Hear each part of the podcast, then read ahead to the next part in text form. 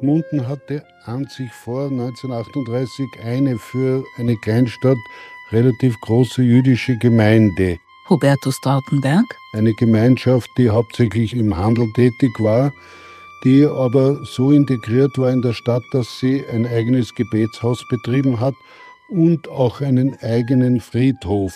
Wobei interessant ist, der ist nur deshalb entstanden, weil der katholische Dächern sich geweigert hat, jüdische Bürger am Friedhof zu begraben. Die sind dann eine Zeit lang am evangelischen Friedhof begraben worden. Und dann hat man sich aber entschlossen, doch einen eigenen jüdischen Friedhof in Gmunden einzurichten, der bis heute noch besteht. Herzlich willkommen bei Wissensart, dem Podcast der Wissenschaft und Kunst vereint. Heißen Sie Elisabeth Juliane Nöstlinger, Hubertus Trautenberg und Marie-Therese Arnbaum im Vorfeld des Salons der Wissenschaft und Kunst im Seeschloss Ort in Gmunden am Traunsee. Heuer lädt Eros, der listige Gott, am 9. März ab 11 Uhr zum Diskurs über Resilienz und Stärke auch bei Gegenwind ein. Die Foto- und Videokünstlerin Petra Zechmeister hat für die Ausstellung das Tor zum jüdischen Friedhof fotografiert. Ein Gitter versehen mit dem Davidstern, dem Zeichen aller Juden, verschließt ein Stück Erde mit besonderer Geschichte. Hubertus Trautenberg erzählt sie nun. Naja, der Friedhof hat eine eigene Geschichte. Ich kenne sie nur aus Erzählungen meines Vaters der gesagt hat, unmittelbar nach dem Anschluss 38 haben sich die Nazis bemüßigt gefühlt, diesen jüdischen Friedhof zu räumen. Gott sei Dank hat der katholische Friedhofswärter die genaue Lage der Gräber auf einer Skizze festgehalten und die Grabsteine, die jüdischen, sind in irgendeinem Bauernhaus untergekommen und haben auf diese Art und Weise überlebt.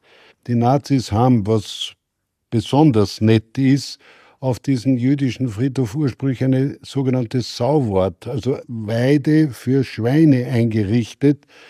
Und in der weiteren Folge wurde es dann als Garten- und Ackerland zum Anbau von Feldfrüchten benutzt, als die Not im Land schon groß geworden ist und die Mundner Bürger dort ihre Salat und Kartoffeln und Bohnen gezogen haben. So nach 45 kommt also diese Skizze des katholischen Friedhofswärters wieder zutage und die noch existierenden Grabsteine sind also alle wieder dort, wo sie hingehört haben, hingebracht worden. Und dann gibt es noch den einen oder anderen Erinnerungsstein an jüdische Häftlinge aus Ebensee, die nach dem Krieg hier in einem Lazarett verstorben sind. Und seither gibt es also keine Juden mehr, die in Gmunden begraben worden sind. Und daher vielleicht der Eindruck, dass das ein eher kleiner Friedhof ist. Hubertus Trautenberg entstammt einem alten Adelsgeschlecht, einem Dienenden, wie er sagt, keinem Herrschenden. Sie waren nie Herrschende, mit Ausnahme eines, der mal Gouverneur der Falklandinseln geworden ist und einer, der mit dem Max von Mexiko hinübergegangen ist, aber sehr schnell wieder zurückgekommen ist. Und daher ist wahrscheinlich das Dienen einem Herrn, einer Idee, einer Gesellschaft etwas, was man weitergibt, was man auch der nächsten Generation und den Kindern so quasi versucht vorzuleben. Ich habe das für mich selber gemacht, dadurch, dass ich also einige Jahre der Kommandant des Malteser Hospitaldienstes war. Eine Organisation, die sich also hauptsächlich um behinderte Menschen annimmt, aber im konfessionellen, im katholischen Sinn. Und da gibt es viele Möglichkeiten. Ich bin sehr stolz auf meine Kinder, die also alle vier in Wien gelebt und studiert haben, die dort eine Zeit lang mit dem Canisi-Bus gefahren sind.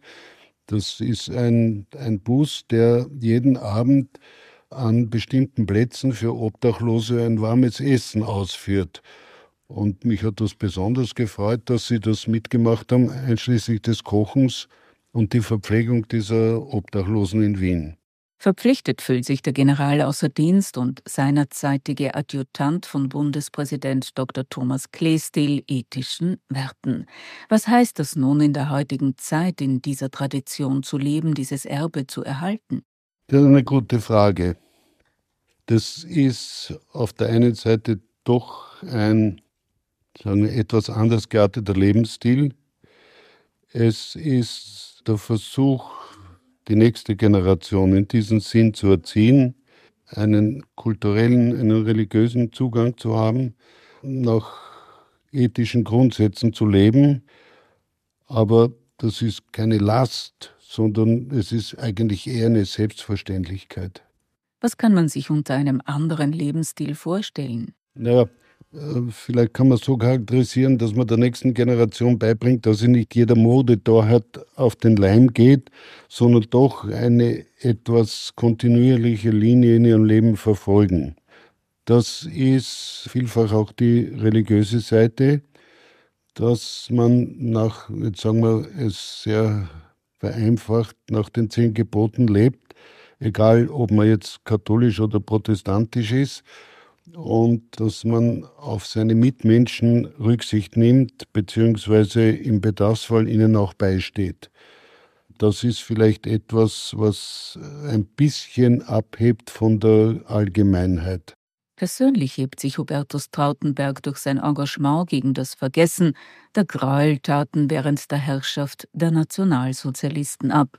So hat er sich beispielsweise als Befürworter der Wehrmachtsausstellung stark gemacht und sich für den Lern- und Gedenkort Hartheim engagiert. Also in Hartheim sind 25 behinderte Gmundner umgebracht worden, ermordet worden. Wobei diese Aktion T4 der Nazis, eine Rassenhygieneaktion, wie sie der berühmte österreichische Nobelpreisträger Konrad Lorenz genannt hat, dass man zur Reinhaltung des deutschen Blutes eben schlechtes Blut und Behinderte waren ein schlechtes Blut, die sogenannten unnützen Esser, die man im ganzen Deutschen Reich in sechs sogenannten Euthanasiestationen ermordet hat und davon war Hartheim eine. In Summe sind auf diese Art und Weise 70 behinderte Menschen bis zu Kriegsinvaliden des Ersten Weltkriegs ermordet worden. Waren unter den 25 Opfern auch Gmundner Juden? In Hartheim waren keine Juden dabei. Soviel ich weiß, die Gmundner Juden, es sind insgesamt 25, soweit das eruierbar war, sind alle in irgendwelchen Konzentrationslagern umgebracht worden. Ein Teil dieser jüdischen Gemeinde ist es allerdings gelungen, zu flüchten in westliche europäische Länder oder teilweise in die USA aber es ist ziemlich genau evident, wer das ist und wer wohin gegangen ist. Hubertus Trautenberg war auch maßgeblich an der Errichtung des NS-Opferdenkmals an der Gmundner Esplanade beteiligt. 25 Namen sind nun an einem Band auf der K-Mauer verewigt. Welches Schicksal hat die Menschen, die diese Namen trugen, ereilt? Margarete Stomborow-Wittgenstein galt als Geltungsjüdin. Ihre Geschichte habe ich in mehreren Wissensart-Podcasts erzählt.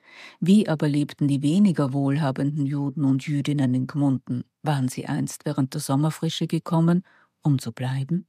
Also, soweit ich das heute aus der Literatur kenne, waren die jüdischen Mitbürger in Gmunden voll und ganz integriert. Sie waren teilweise sogar im Gemeinderat repräsentiert. Die Historikerin und Autorin Marie-Therese Arnbaum hat sich im Zuge ihrer Recherchen für ihr Buch Die Willen vom Traunsee auch mit der jüdischen Geschichte beschäftigt. Man muss im ganzen Salzkammergut natürlich darauf achten, dass man eben das nicht vermischt. Es gab eben sozusagen zwei jüdische Bevölkerungsschichten, die Einheimischen, die eben gar nicht so viele waren. Das waren eben die Kaufleute. Da haben wir jetzt was ganz Schreckliches gefunden, aus Gmunden, einen Zeitungsartikel, Judenpranger.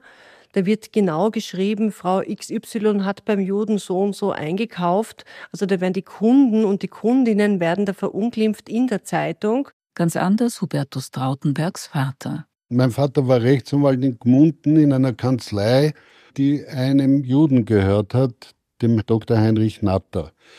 Der Dr. Heinrich Natter musste natürlich im Jahr 38 so quasi seine aktive Tätigkeit aufgeben und sich in seine Villa in der Sodorstraße zurückziehen. Mein Vater hat mir immer wieder erzählt oder uns Kindern erzählt, dass er unter anderem verhindert hat, dass dem Dr. Siegfried Heinrich Natter Böses getan wird. Es gab also in der Kanzlei einen Kompagnon, der wollte ihn also sofort aus der Kanzlei schmeißen. Nicht? Vater hat gesagt, kommt überhaupt nicht in Frage. Und Siegfried Heinrich Natter hat auf diese Art und Weise als Mischling zweiten Grades den Krieg überlebt. Dadurch, dass mein Vater aus der Systemzeit würde fast sagen, gebrandmarkt war als Bezirksleiter der ostmärkischen Sturmscharen, der im März 38 auch inhaftiert worden ist, auf der anderen Seite der Nationalsozialisten und hat also hier in Gmunden jetzt keine Widerstandshandlungen als solches, aber er hat also Leuten, die im Bedrängnis waren, das waren also unter anderem auch das Karmelitenkloster, immer wieder geholfen. Und eine Episode, die er mir erzählt hat, es hat ja damals für Mädchen einen Arbeitsdienst gegeben. Und so hatten meine Eltern ein Mädchen namens Klingsland, die eine fanatische Nazi-Gegnerin war. Und eines Nachts tauchen in Gmunden an verschiedenen Hauswänden Kruckenkreuze auf. Und im Nachhinein hat sich herausgestellt, dass dieses Mädchen in der Nacht mit Kübel und Farbe in die Stadt gegangen ist und in der Nazizeit auf die Häuser das Gruppenkreuz draufgemalt hat. Das Gruppenkreuz, auch Tempelkreuz genannt, ist ein Symbol der Grabesritter. Im Ständestaat war es das Zeichen der Vaterländischen Front, jener christlich-sozialen Einheitspartei unter Bundeskanzler Engelbert Dollfuss. Während dieser Zeit davor und danach lebte die Familie Trautenberg in der Villa Lanner, einem Gesamtkunstwerk des 19. Jahrhunderts. Bauherr war der Industrielle Adalbert Freiherr von Lanner, der Architekt Gustav Gugitz. Gustav Gugitz wirkte an der Entstehung der Wiener Ringstraßenarchitektur mit und insbesondere am Bau der Wiener Staatsoper. Wie kam es nun zum Bau dieser Villa, die dem strengen Historismus verpflichtet ist und heute zu den bedeutendsten dieser Art in Österreich zählt? Die Villa Lammer hat eine Geschichte, die sehr stark mit der industriellen Entwicklung Böhmens in Verbindung steht, weil die Familie Lanner, die ursprünglich aus Ebensee stammt, mit dem Salz nach Budweis gekommen ist und dort den Posten des jeweiligen Schiffsmeisters besetzt hat, der für die Verteilung des Salzes zuständig war und die in dieser Funktion dafür gesorgt hat, dass die Moldau flößbar und schiffbar gemacht worden ist. Auf diese Art und Weise ist der Oberlauf der Moldau flößbar geworden, womit Schwarzenberg, Adolf Schwarzenberg, der damals der Fürst war, sein Holz aus dem Böhmerwald bis nach Hamburg flößen konnte, wo es natürlich in dem Schiffbau sehr gut und vor allem finanziell sehr lukrativ verkauft werden konnte. Ähnliches kam mit dem Salz. Das Salz wurde dann auch auf der Moldau in großen Schiffen verteilt bis an die Elbe hinunter und damit hat die Familie Lanner sich einen sehr großen Wohlstand ursprünglich in Budweis und dann später in Prag geschaffen. Und mein Urgroßvater hat in den 70er Jahren auf einer Reise durch Gmunden auf den Spuren seiner Vorväter erfahren, dass hier eine Landwirtschaft käuflich zu erwerben war mit der Größe von 14 Hektar mit einem bestehenden Bauernhaus. Und er hat die erworben, hat zunächst begonnen, dieses Bauernhaus zu adaptieren und hat aber dann gleichzeitig interessanterweise in Prag und in Gmunden begonnen, sich eine Sommervilla zu bauen. Wir haben die Theorie aufgestellt, nachdem der Urgroßvater eine sehr für damalige Zeit exzentrische Frau hatte, die sich europäisch herumgetrieben hat in Ausgrabungen, in Museen, in interessanten wissenschaftlichen Zirkeln, dass er sie mit dieser Gmundner Villa vielleicht doch etwas mehr an die Gegend binden wollte. Wobei einer der Anker war, dass er mit Freunden in der Grünau eine Jagd mit 4000 Hektar gekauft hat. Das ist eine eigene Geschichte mit der äh, Befreiung der Bauern. Im Jahr 1848 bekommen die Bauern Grund. Sie verlieren die Leibeigenschaften und bekommen Grund und Boden, müssen aber Steuern zahlen. Und diese Steuern zahlen waren sie nicht gewohnt. Daher haben sie als erstes die Wälder, die sie gehabt haben, umgeschnitten, Holzkohle draus gemacht. Und damit war der Grund und Boden mehr oder minder wertlos. Und diese drei Budweiser Industriellen, Lanner, Hartmut und Hering haben sich hier im Grünau im Almtal angekauft und die Frau des Adalbert II, also des Urgroßvaters, war, was auch für damalige Zeit sicher ganz eine Ausnahme war, eine fanatische Jägerin. Und daher war dann der Jahresablauf, dass die Familie im Mai Auerham-Balz mit Kind und Bediensteten und Pferden mit dem Zug nach Gmunden gefahren ist, die Gmundner Villa bezogen hat. In der Grünau gab es ein eigenes Jagdhaus und da blieb man dann bis zur Hirschbrunft Ende September, Anfang Oktober und dann wurden die Koffer wieder gepackt und es ging wieder nach Prag. Gab es auch enge Verbindungen mit den Hannoveranern? Die waren mehr oder minder formal.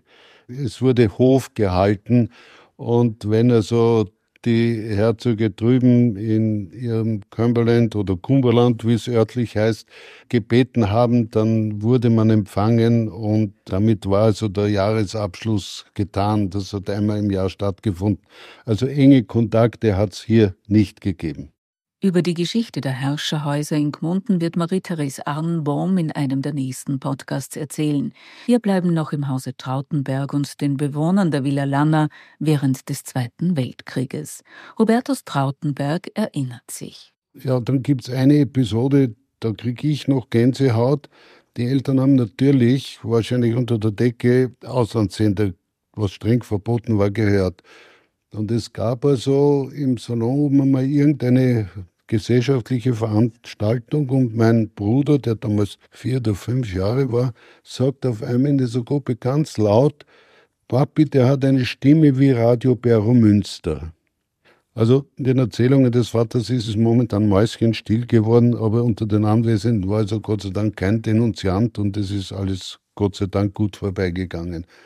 Dann war natürlich die Villa oben und auch die sogenannte alte Villa durchaus verlockend, hier Bombengeschädigte unterzubringen. Also in meinen ersten Kindheitserinnerungen waren beide Häuser rammelvoll mit Flüchtlingen aus Dresden, zum Beispiel der Johann Nepomuk David mit seinen zwei Söhnen hier oben gewohnt. Freunde aus Wien, die vor den Russen Angst gehabt haben, die dann vor 45 noch hergezogen sind.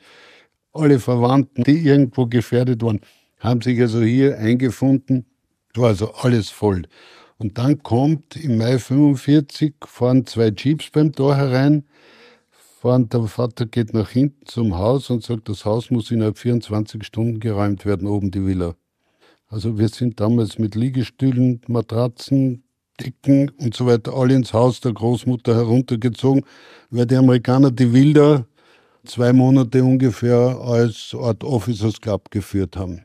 Für uns Kinder ein Glück, denn teilweise haben Soldaten im Park kampiert und das war die Zeit, wo wir das erste Mal Bananen, Orangen oder Corned Beef gekriegt haben und so quasi bei den Amerikanern mitgelebt haben, was vorher eigentlich schon ungewöhnlich war, denn wir haben gehungert. Das hat also Ende 44, Anfang 45 Abendessen gegeben, wo die Eltern und vier Kinder an einem Tisch gesessen sind und wir Kinder gerade noch eine Suppe gekriegt haben und für die Eltern war nichts mehr da. Amerikaner kamen, haben in der Villa ein Lebensmittellager eingerichtet, ziehen nach zwei Jahren wieder aus. Der Vater geht dem Captain nach und sagt, ihr habt ja da noch was drinnen, just keep it, hat er gesagt. Polenta, Reis, Zucker ist dann mit der Nachbarschaft geteilt worden und damit war der Hunger vorbei. Und wie hat die Villa ausgesehen? Naja, sie war relativ abgelebt. Dazu muss man wissen, dass diese Villa als Sommervilla ja den sanitären Erfordernissen ihrer Erbauungszeit entsprochen hat. Es hat also in der ganzen Villa ein einziges Badezimmer gegeben.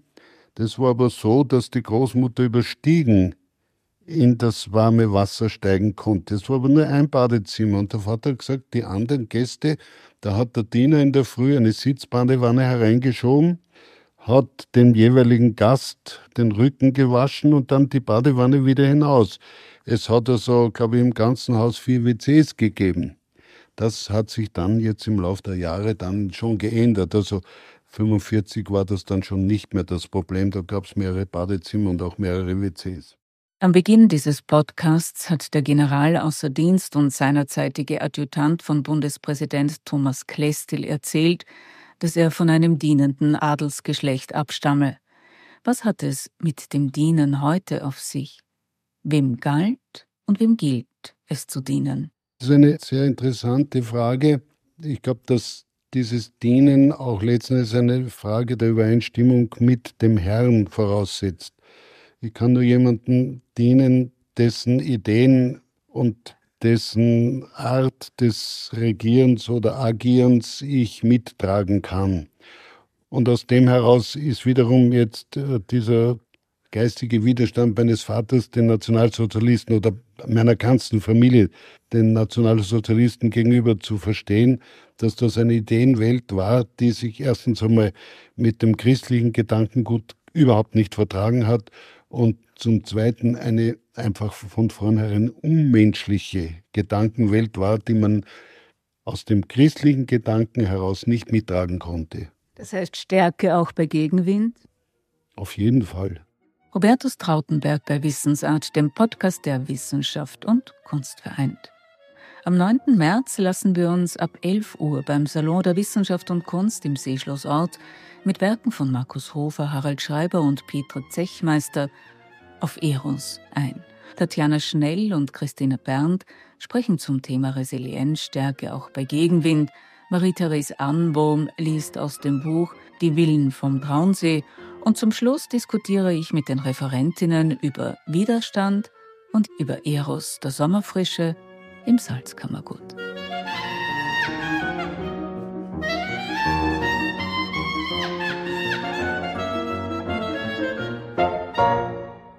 Auf bald, sagt Elisabeth Juliane Nöstlinger.